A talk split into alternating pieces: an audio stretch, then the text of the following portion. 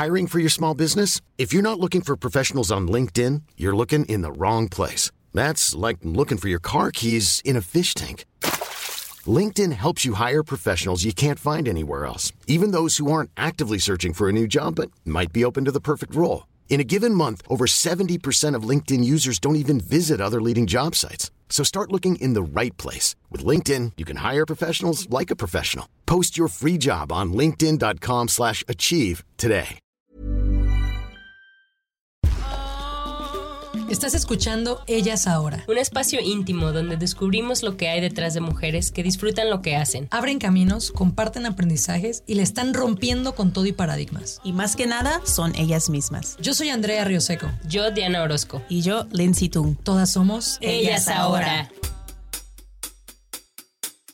Hola, como sabes, el coronavirus está cambiando muchas situaciones en el mundo. Muchas personas están dejando de trabajar y muchas otras no pueden pagar la renta. Así que buscamos preguntarle a una experta en temas legales la mejor manera de navegar esta situación. Le preguntamos ambos lados de la moneda, qué hacer si somos empleadas o empleadoras y también qué hacer si somos arrendatarias o arrendadoras. Este episodio es con Andrea Cavazzani, una abogada con más de 12 años de experiencia. Andrea está en Ciudad de México, ella es socia fundadora de Cavazzani Asociados y es parte de la red de consultores Strat. Aquí va nuestra conversación. Ojalá te sirva.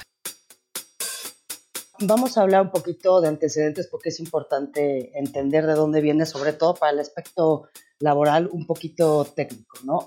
El 30 de abril es cuando se, se emite la declaratoria de emergencia y esta declaratoria de emergencia, ojo, no es un acuerdo de suspensión de relación laboral, y esto es muy, muy, muy, muy importante, porque si así fuera, si, si este acuerdo pusiera en hold la relación laboral entre obrero y este y patrón, lo que pasaría es que el patrón solo estaría obligado a pagar un salario mínimo vigente por cada día de trabajo y en caso de que esta situación durara más de tres días, no estaría obligado a pagar, ¿no? Y eso hace toda la diferencia. No estamos en esa situación. Lo que, lo que, lo que nos dice la, la, la declaratoria es nada más este, una declaratoria de emergencia por un caso de fuerza mayor y lo que nos indica es una suspensión de actividades no esenciales que no sean esenciales para atacar esta pandemia, ¿no?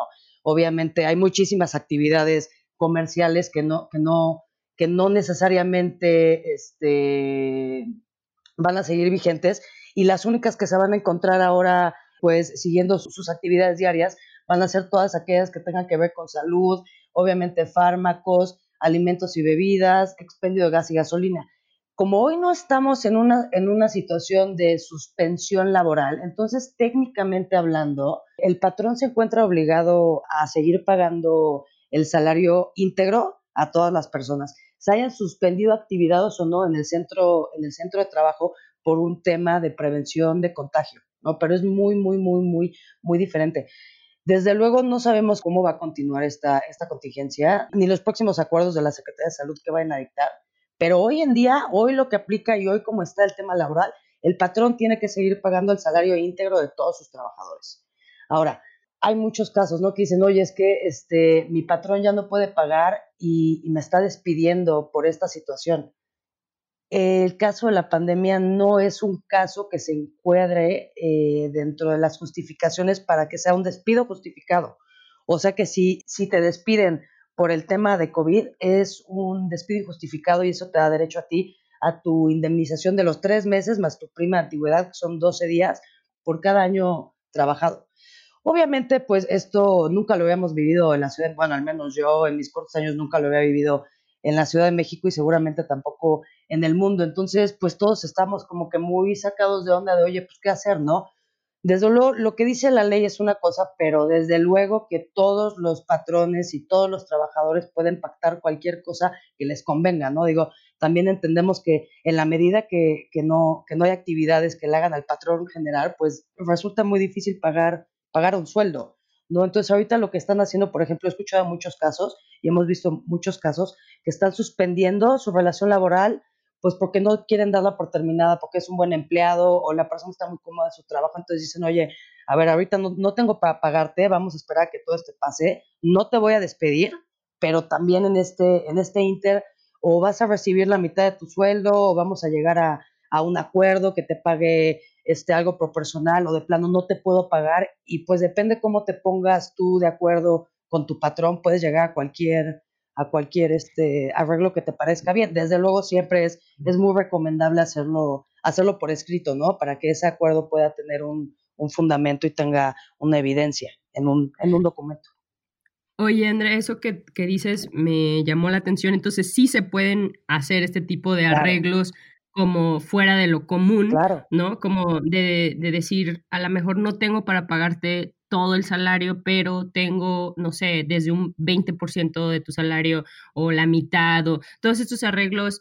Eh, ¿Qué pasa si no estás de acuerdo? O sea, también tú como empleado dices, oye, pues no, necesito más.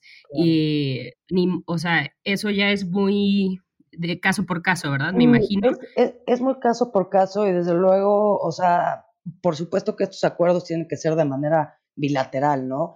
No, eh, tu, tu, patrón no puede llegar a decirte, oye, pues sabes que las condiciones cambiaron y ahora yo tengo para pagarte esto y ahora sí que no te queda de otra, fírmale. No.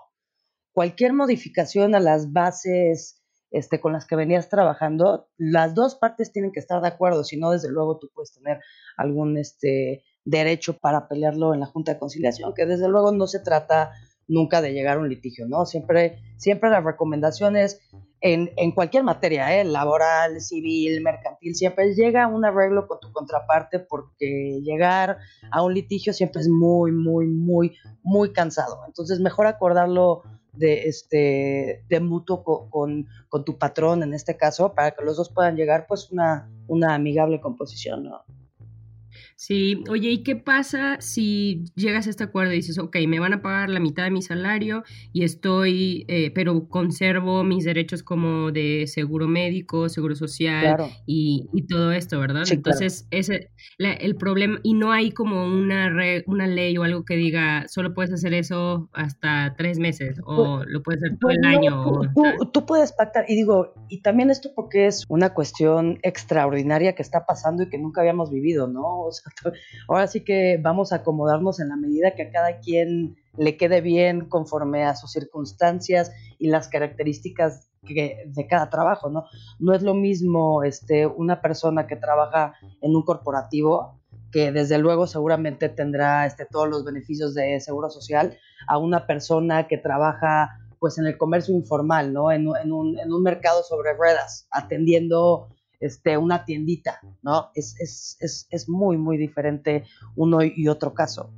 Pero la recomendación en común es llega a un acuerdo con tu patrón o en tu caso con tu trabajador y siempre que sea por escrito y, de buena fe y desde luego temporal, ¿no? Porque también he escuchado casos de, oye, este, lo que pasa es que mi, mi empleador pues, me dice que ya nunca más me va a poder volver a pagar igual, entonces ya me, ya me bajó mi sueldo, ya para siempre. No. Recordemos que esto es algo temporal y las condiciones de trabajo que se modifiquen se van a modificar y lo que se debe pactar es modificarse en tanto esta situación persista.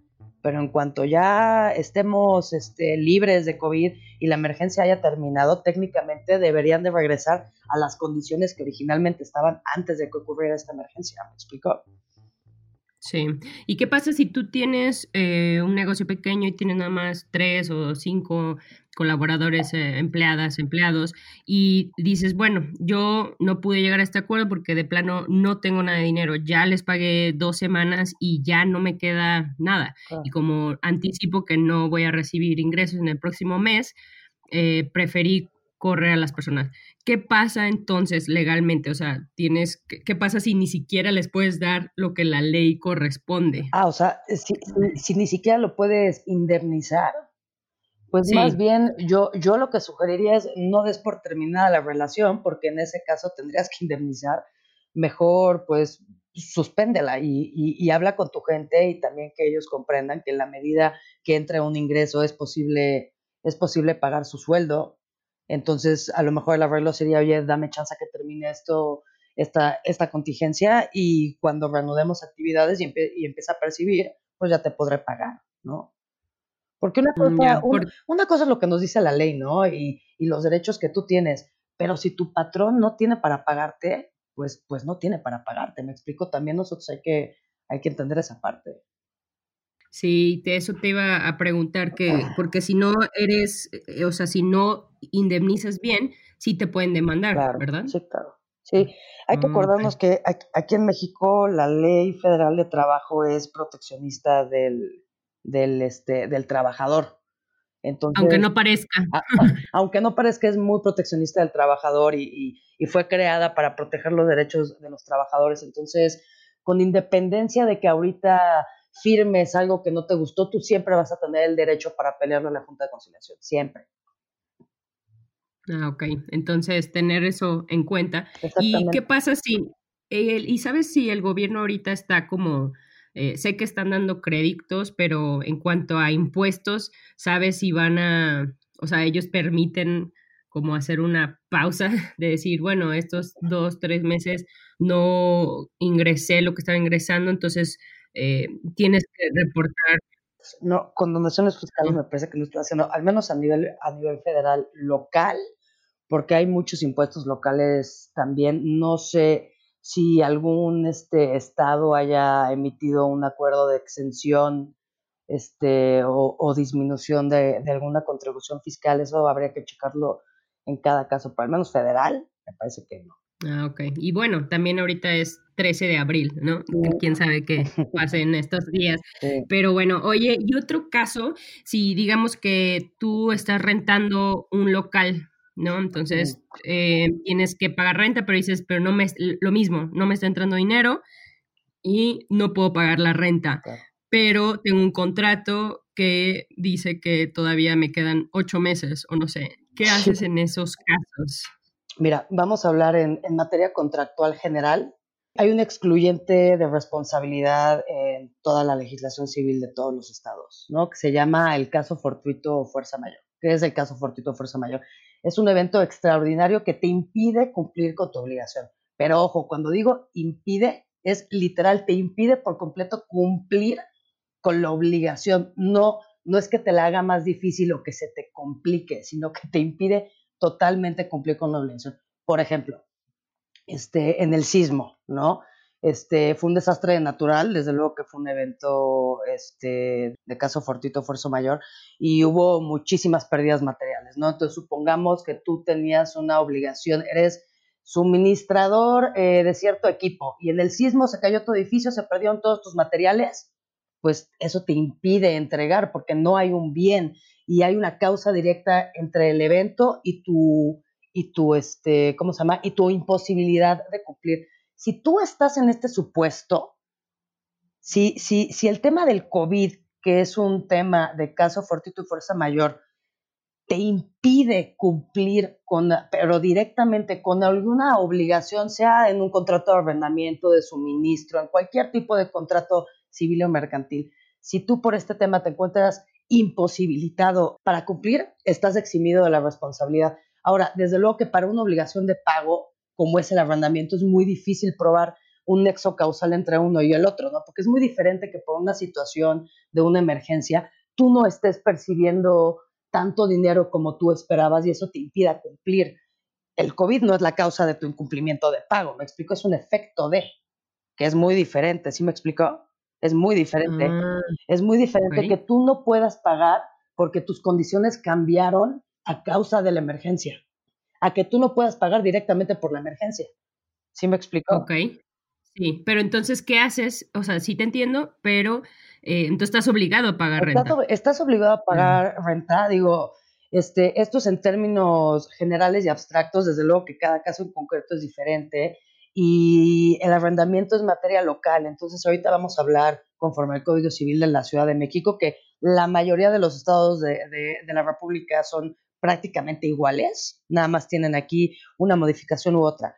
Pero en materia civil de la Ciudad de México, con esta situación, estás obligado tú a pagar como, como arrendatario y el arrendador tiene el derecho de seguir, de seguir pidiendo el pago de sus rentas. El único caso eh, que te reconoce eh, que puedas disminuir la renta en caso de, caso fortuito fuerza mayor es si tú como arrendatario te encuentras imposibilitado a usar el, bien inmueble, que en este caso en específico, pues con una pandemia no, no viene mucho al caso, ¿no? Es el único caso que la legislación te permite a ti como arrendatario pedir un, descuento en la renta o rescindir el contrato sin, responsabilidad para ti. Ahora, desde luego que, que, que, como decíamos ahorita en materia laboral, una cosa es lo que dice la ley y otra cosa es pues una situación de hecho que tú estás viviendo. Desde luego que tú puedes pactar lo que tú quieras con tu arrendador y si tú te acercas de buena fe y, le dices, oye, pues eh, esta situación me está costando, no, no estoy generando tantos ingresos como yo esperaba, como estoy acostumbrada y pues no tengo para pagarte, pues échame la mano. Claro que puedes llegar a cualquier tipo de arreglo, ¿no? O al menos también que tu contrato, digo, hay, hay muchos casos que afortunadamente en los contratos ahí venía una clausulita, ¿no? En caso de, este, de emergencia nacional, eh, se eximirá el pago. Sí conozco casos de, de, de arrendamientos comerciales, no de vivienda, comerciales que venía una cláusula así muy abierta y con esas están, se están cubriendo. Pero si no tienes ninguna cláusula que te cubra, este, la recomendación es acércate con tu, con tu arrendador y explícale la situación y llega a un arreglo, ¿no? A lo mejor que te pueda diferir el pago de las rentas en todo el año o que, o que te lo aguante hasta que todo vuelva a la normalidad y tú empieces a, a, recibir tu remuneración mensual normal o, cualquiera que, cualquier cosa que se te ocurra que tú puedas pactar, lo puedes hacer. Tú, por ejemplo, has visto estos casos que estén haciendo este tipo de arreglos y que sí funcionen, porque imagínate todos los restaurantes que tienen ubicaciones, eh, pues, sí, premium. una, una renta altísima de o en dólares o cosas así, ¿no?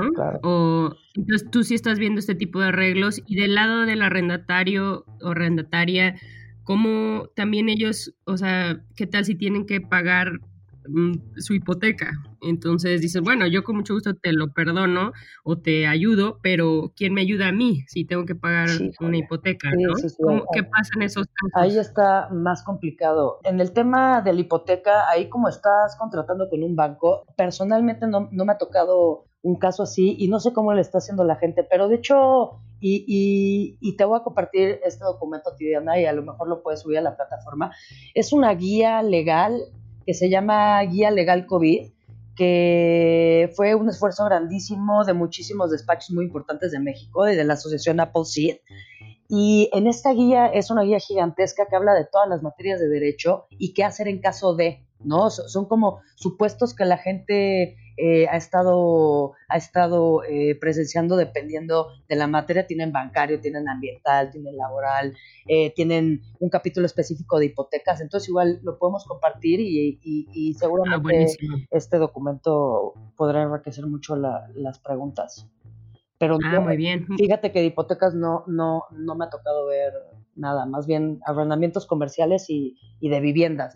Y en todos los casos que, nos ha tocado ver a nosotros, han llegado a un arreglo, ¿no? Oye, este mes de plano no puedo, o sea, abril no puedo, no, no tengo, porque no estoy generando nada y hemos visto que han eximido las rentas de abril y las próximas se las difieren este, a todo el año, ¿no? De, oye, pues la medida que vayas recibiendo me pagas, no sé, el 50% de mayo y el otro 50% durante el resto del año y cosas que, que, también le permita a la gente no ahogarse en una deuda gigantesca, ¿no? imagínate un arrendamiento comercial de 150 mil dólares. es imposible pagar si no estás generando, ¿no?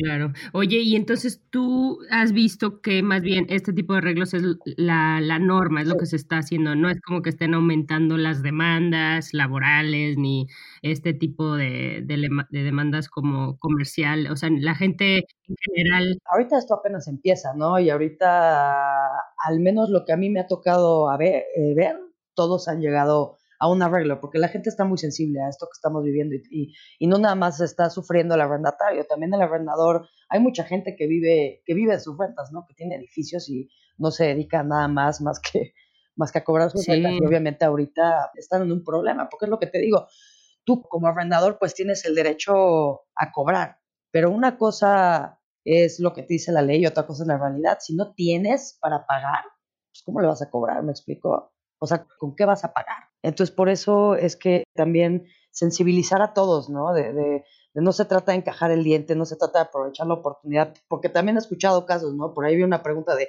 oye, ¿qué pasa si, este, si mi arrendador me está queriendo subir la renta ante esta situación? No, pues No sí, sí, o sea, vamos todos a concientizar de lo que está pasando y vamos a ayudarnos todos y a medida que nos ayudemos todos, todos vamos a salir adelante. No, no, Sí. no, no Y- se trata de, de, de- de hincarle el diente al prójimo.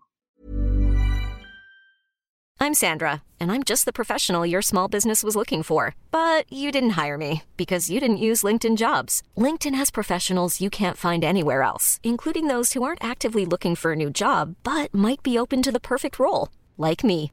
In a given month, over 70% of LinkedIn users don't visit other leading job sites. So if you're not looking on LinkedIn, you'll miss out on great candidates like Sandra. Start hiring professionals like a professional. Post your free job on linkedin.com/achieve today.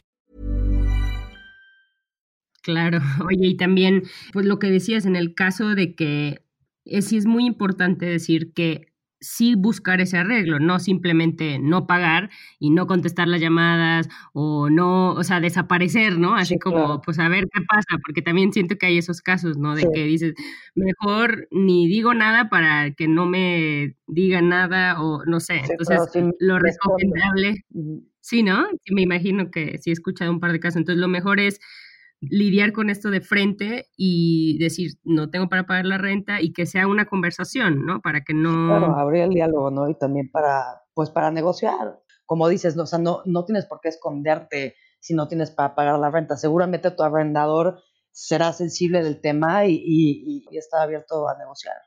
Abierto y abiertas. Oye, y hablando ahora un poco de ti, tienes más de 12 años de experiencia Sí. en, como abogada y en tu experiencia, ¿cómo, ¿cómo es que decidiste que querías esta profesión? Y cómo es que fue un poco de tu historia, ¿no? De Sí. chiquita, ¿te gustaba leer mucho? ¿O ¿Cómo estuvo eso? Cuando era chavita quería diseñar juegos de video. Imagínate qué oso. Quería diseñar Wow. juegos de video, no sé por qué. Y de repente me entró el chip de quiero ser abogada, quiero ser abogada, quiero ser abogada. Pero desde muy, muy chiquita, ¿eh? como, no sé, desde 11, 12 años. Y siempre supe que quise ser abogada y la verdad es que la ¿eh? porque te ponen a decidir a una, a una edad donde no tienes idea de la vida. Cuando tienes 18 años que tienes que escoger qué vas a, qué, qué vas a estudiar, no tienes idea de la vida. Es, es, es, muy difícil. Pero afortunadamente la y, este, y estudié en la Universidad ah, Iberoamericana. Y digo, mi área de especialidad y, y- y mi expertise está en ambiental y sustentabilidad. Y de pura, de pura suerte, eh, una prima me, me, invitó a trabajar a la Secretaría de Medio Ambiente y Recursos Naturales. Y yo decía, "Ah, gobierno no, ni al caso por. Y terminé ahí. Terminé ahí este, haciendo pues, pues de pasante en gobierno y me encantó ambiental. Y esto fue, ¿en ¿qué año fue? Como por ahí de 2006, más o menos. Y ya, y me quedé toda la vida en ambiental. Me quedé toda la vida en ambiental, estuve en la Semarnat unos cinco años y de ahí me fui a un despacho muy grande. Ahí estuve ocho años viendo igual temas inmobiliarios, ambiental y de sustentabilidad. Y hace dos años, año y medio, eh, me independicé y ahora ya tengo yo mi pequeña consultora y me dedico a temas ambientales.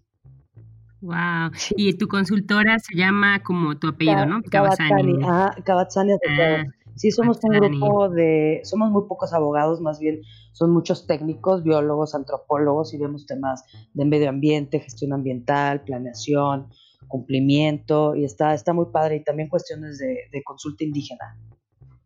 Eso está súper Sí, increíble.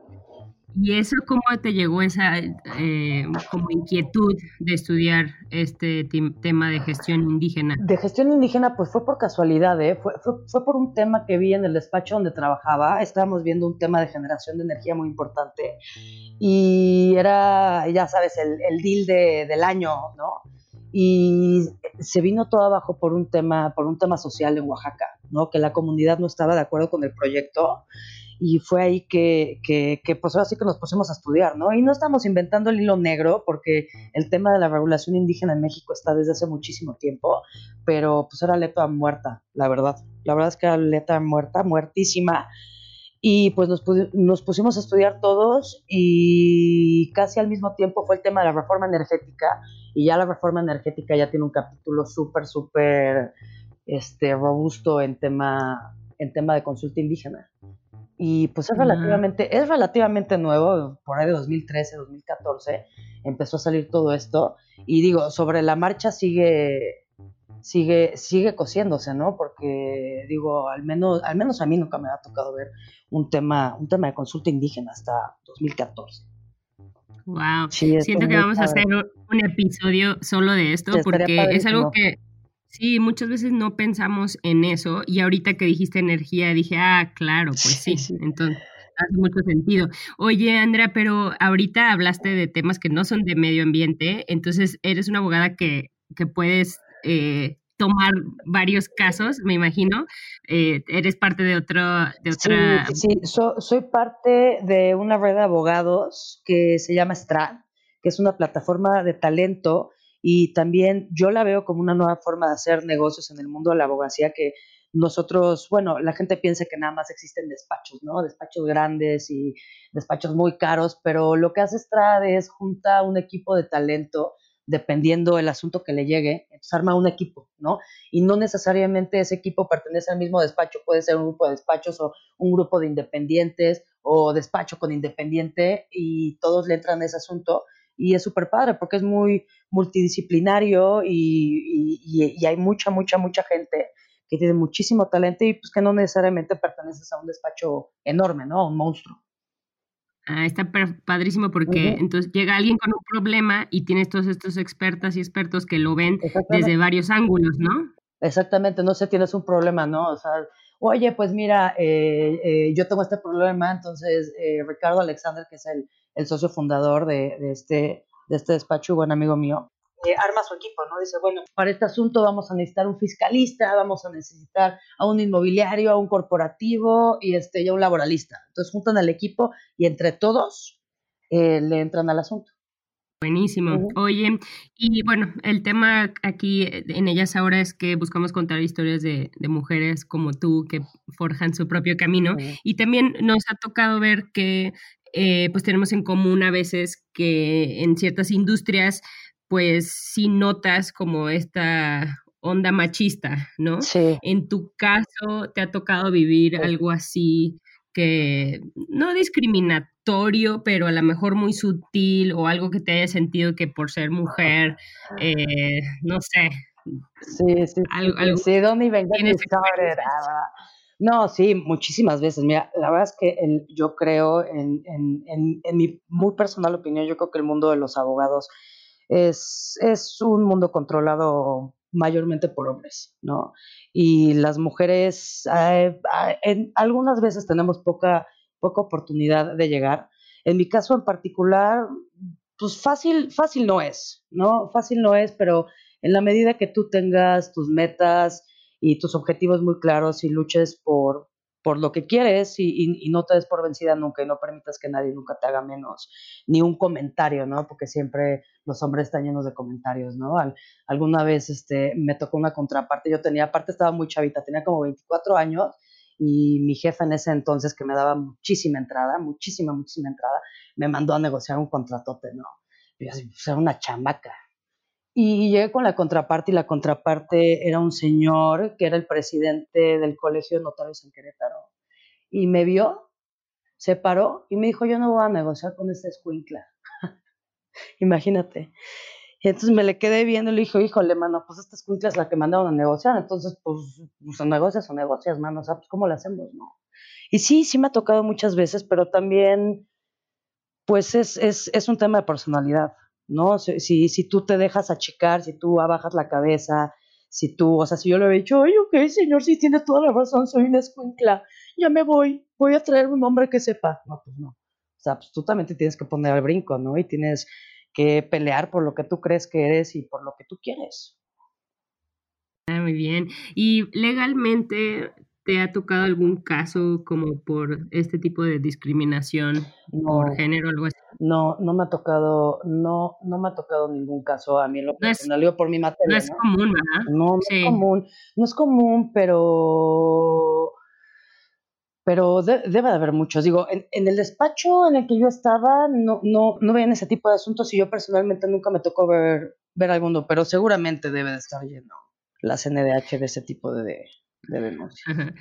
Oye, entonces, ¿cómo lo haces tú para ahorita que ya no estás tan chavita, pero que si todavía ves algún dat o alguna actitud o algo así que digas, ah, oye, este, esto es un poco machista o algo así, ¿cómo, cómo lo manejas tú? ¿Cómo, o sea, ¿cómo lidio yo? La verdad es que lo dejo pasar, ¿eh? no, no, no, creo que hay veces que no, y situaciones donde hay batallas que no debes de pelear y simplemente debes pues ignorar y seguir adelante con lo que estás haciendo, ¿no? No perderte en cosas que pues a lo mejor en ese momento no importan, ¿no? Que te vas a poner a discutir de un comentario machista cuando estás pues tratando otros asuntos, ¿no? O sea, en la medida también que a ti te importes, en la medida pues que te va a afectar y que vas a reaccionar ante eso. Y yo la verdad es que ya casi no reacciono. Muy difícilmente.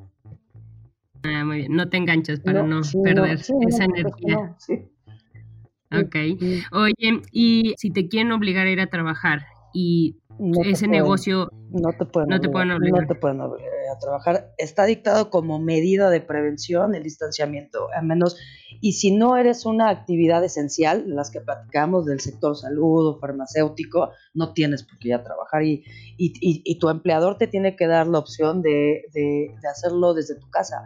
Y si eso, y, y si tienes algún rol en tu trabajo que, que no acomoda con el home office, no estás obligado a ir a trabajar y no te pueden obligar a ir a trabajar.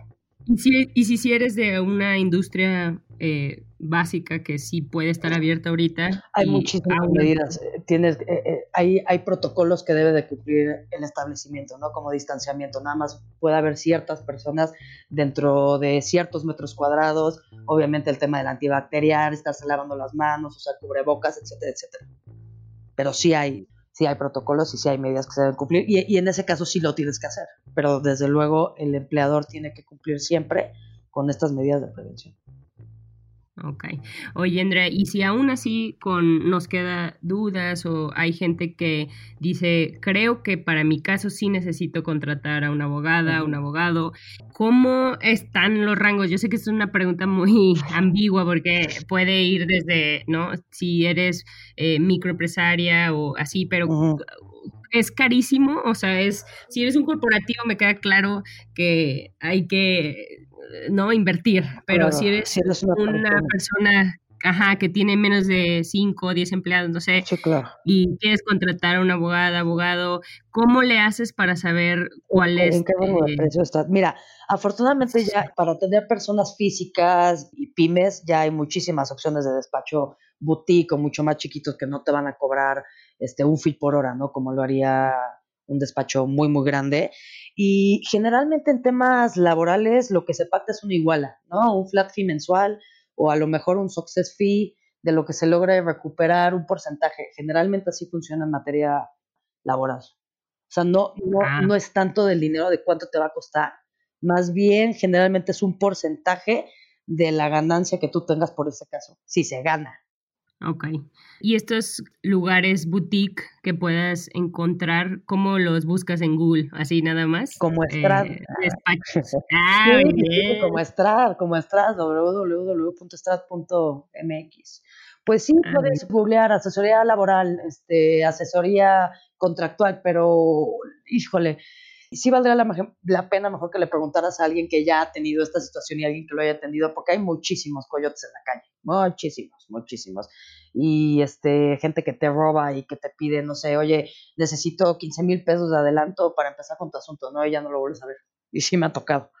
Así de, oye, pues me vieron la cara, así, me vieron la cara y este, pues este cuate, ¿no? Y gente que ni siquiera tiene eh, cédula para ejercer derecho, entonces mejor consulta una plataforma seria, no, no. ¿Y eh, cómo te das cuenta si es seria? O sea, pides la cédula, checas, no sé si tiene página. Exactamente. Y, ya con eso. o hay cédula, mínimo, con la cédula. Y, y preguntas si ha hecho casos similares o, algo así. Sí.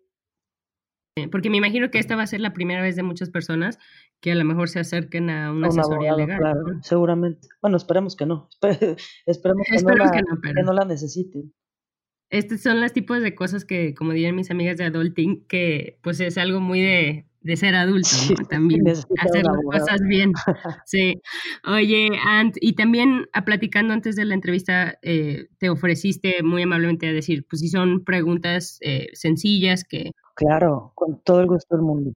Ay, muchas gracias, Andrea. ¿Y cómo te podemos encontrar? Me pueden encontrar en, en mi correo, en mi mail, es acs arroba asociados.com. Kabatzani se escribe C de casa A, B chica A, Z Z A N I, y latina. Y con ah, todo el gusto del mundo me pueden escribir y podemos agendar una, una llamada o platicar por cualquier medio y, desde luego estoy este happy to help a cualquier persona ah, del que pueda, desde luego y que, y que, mi área de práctica me lo permita, ¿no? O si no, canalizarlos con alguien, ¿no? Si, si, si es algo que, que está fuera de mi alcance y de mi expertise, con todo el gusto del mundo los puedo canalizar con un abogado especialista. Y seguramente mm. la guía, la guía esta que te platico está, está buenísima, ¿eh? Es un trabajo súper, súper fuerte de muchas asociaciones de derecho y despachos muy grandes de México y está constantemente siendo actualizada. Sí, te iba a preguntar si había otros recursos que recomiendes checar. Me dijiste la Gaceta Oficial de la Ciudad de México. Sí, nada más para estar al tanto, el diario oficial de la Federación, para estar al tanto de lo que, de los acuerdos que está emitiendo el gobierno, ¿no? Sí, y checarlo pues por estado también, ¿no? Que la verdad chequé la Gaceta y el diario y está un poco pues dirigido a abogados, o sea, como que no está tan amigable. Sí, tú crees, bueno, es para mí es muy fácil, para mí es muy fácil leerlo, pero viene viene dividido por dependencias, ¿no? Lo que publique la Secretaría de Hacienda, lo que publique la Secretaría de Medio Ambiente y ahí vienen todos los acuerdos. Digo, a lo mejor no tienes que checar absolutamente todo, ¿no? Porque no sé de qué te serviría leer algo de Sedatu ahorita, ¿no? Pero a lo mejor te por, por el encabezado y no sé si sale algo de Hacienda, seguramente pues tendrá algo que ver con contribuciones fiscales, a lo mejor te puede llamar la atención, ¿no? Sí, muy bien, Ans, pues muchísimas gracias. ¿Algún mensaje final al universo? ¿Alguna otra cosa que te gustaría compartir? Pues sí, mira, de este tema nada más crear conciencia, ¿no? Y ayudarnos todos, y no, no, no se trata de encajar el diente y tampoco de, de aprovechar esta oportunidad para no pagar, o sea, en la medida que todos seamos sensibles de lo que está pasando, vamos a salir adelante más rápido. Buenísimo. Muchas gracias, a nombre ¿de qué? Muchísimas gracias a ti. Gracias por escuchar Ellas Ahora. Te invitamos a que compartas este episodio con esa comadre que necesita una buena dosis de inspiración genuina.